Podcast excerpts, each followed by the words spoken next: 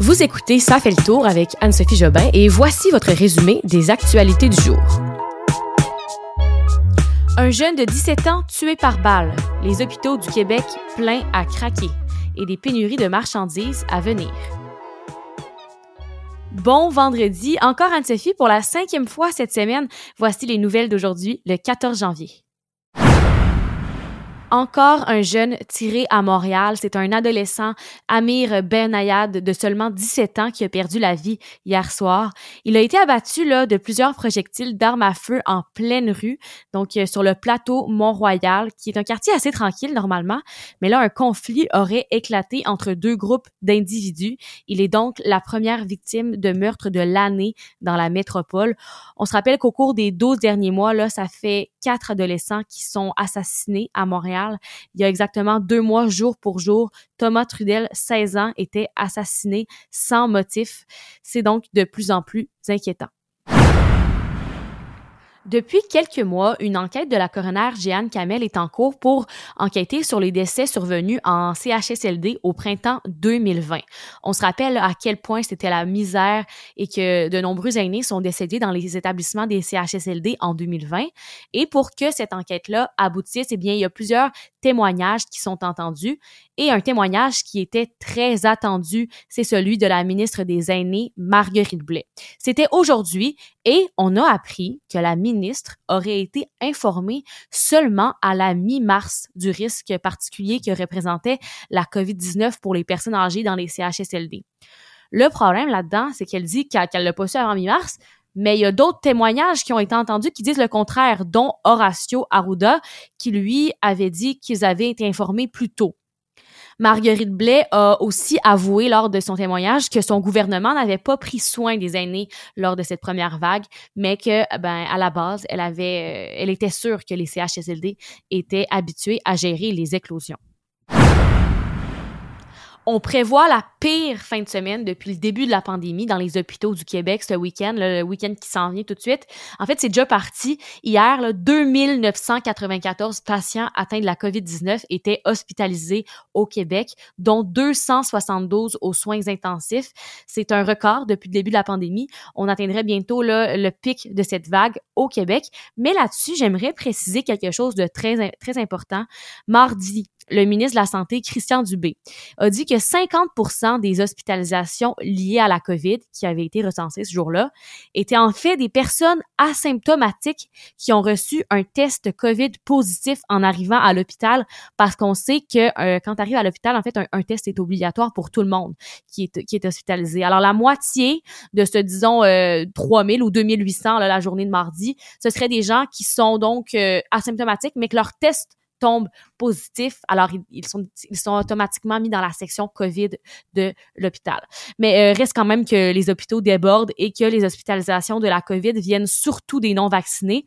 Alors, une bonne raison pour vous d'aller chercher votre vaccin en fin de semaine, justement, là, les 18 ans et plus, vous pouvez aller chercher votre troisième dose dès aujourd'hui. Nouvelle qui est tombée hier soir, les camionneurs qui doivent traverser la frontière pour leur travail devront dès demain être vaccinés s'ils veulent éviter de devoir faire une quarantaine et un test PCR à leur retour.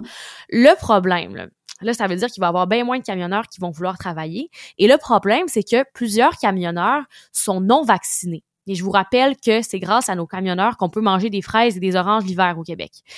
Euh, L'Alliance canadienne de camionnage et l'American Trucking Association disent que jusqu'à 26 000 des 160 000 conducteurs sont non vaccinés. C'est environ 15% des camionneurs pour vous donner une idée.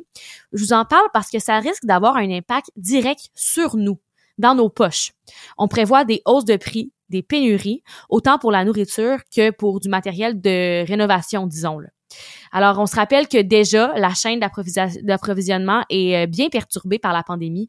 Et avec cette annonce-là, en plus, j'ai pas de boule de cristal, mais je peux vous dire qu'on va avoir à faire face à des pénuries un peu partout. Véronique Prou, qui est la PDG des manufacturiers et exportateurs du Québec, disait justement qu'on doit prévoir que jusqu'à 40% des euh, marchandises là, pourront plus traverser la frontière. Et ça, c'est entre autres parce qu'on est dépendant des États-Unis pour plusieurs produits ici au Canada. Je reviens rapidement sur la conférence de presse de François Legault d'hier. On a appris entre autres que le couvre-feu va être levé lundi, la fermeture du dimanche sera finie à partir du 23 janvier pour les commerces et le passeport vaccinal sera maintenant obligatoire pour les magasins à grande surface comme les Walmart, les Costco et euh, les Canadian Tire. Et là-dessus, les commerçants ont réagi aujourd'hui et jusqu'à maintenant, je vous dirais que la nouvelle n'est pas super bien accueillie là, pour la plupart. Je vous partage le témoignage de Paul-André Goulet, propriétaire de 10 magasins Sport Expert, qui a parlé à plusieurs médias du Québec, dont la presse aujourd'hui.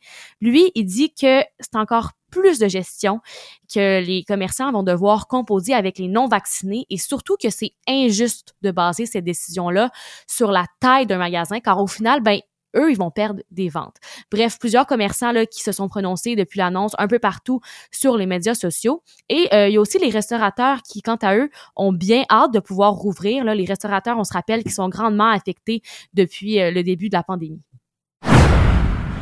C'est lundi que les jeunes du primaire et du secondaire retournent à l'école, youpi, et on apprend aujourd'hui que le nombre de cas ne euh, sera plus recensé dans les classes. Les parents vont plus être informés des cas de la classe de leur enfant. Le ministre de l'Éducation, Jean-François Roberge, semble vouloir miser sur la bonne foi des parents qui devront dépister les enfants avec les tests rapides s'ils ont des symptômes. Euh, aussi, bonne nouvelle pour les jeunes du secondaire, là, finalement, on a appris aujourd'hui que eux aussi vont avoir des tests rapides. Québec, au début, prévoyait seulement donner les tests aux euh, enfants du niveau primaire, finalement, ce sera aussi pour les plus vieux. Et pour terminer, on va faire un petit tour dans le passé pour voir ce qui a marqué la date d'aujourd'hui dans l'histoire de l'actualité. Le 14 janvier 2005, la sonde européenne Huygens atterrissait sur la plus grande lune de Saturne qui s'appelle C'était la première fois qu'un vaisseau spatial atterrissait sur une surface planétaire de notre système solaire externe. Et ce qui est vraiment cool, c'est que cette lune-là, c'est le seul corps céleste du, du, système solaire qui dispose d'une atmosphère qui ressemble quand même à, à celui de la Terre. Donc, qui pourrait peut-être être un jour peut-être, je suis pas du tout scientifique, mais une planète qui serait peut-être viable. Et sur ce, je vous remercie de m'avoir accompagné dans cette première semaine du euh, podcast Ça fait le tour. J'espère que vous allez embarquer dans cette aventure-là avec moi puis que je, je vais vous aider à rester informé à chaque jour. On se retrouve lundi prochain. Bonne fin de semaine tout le monde.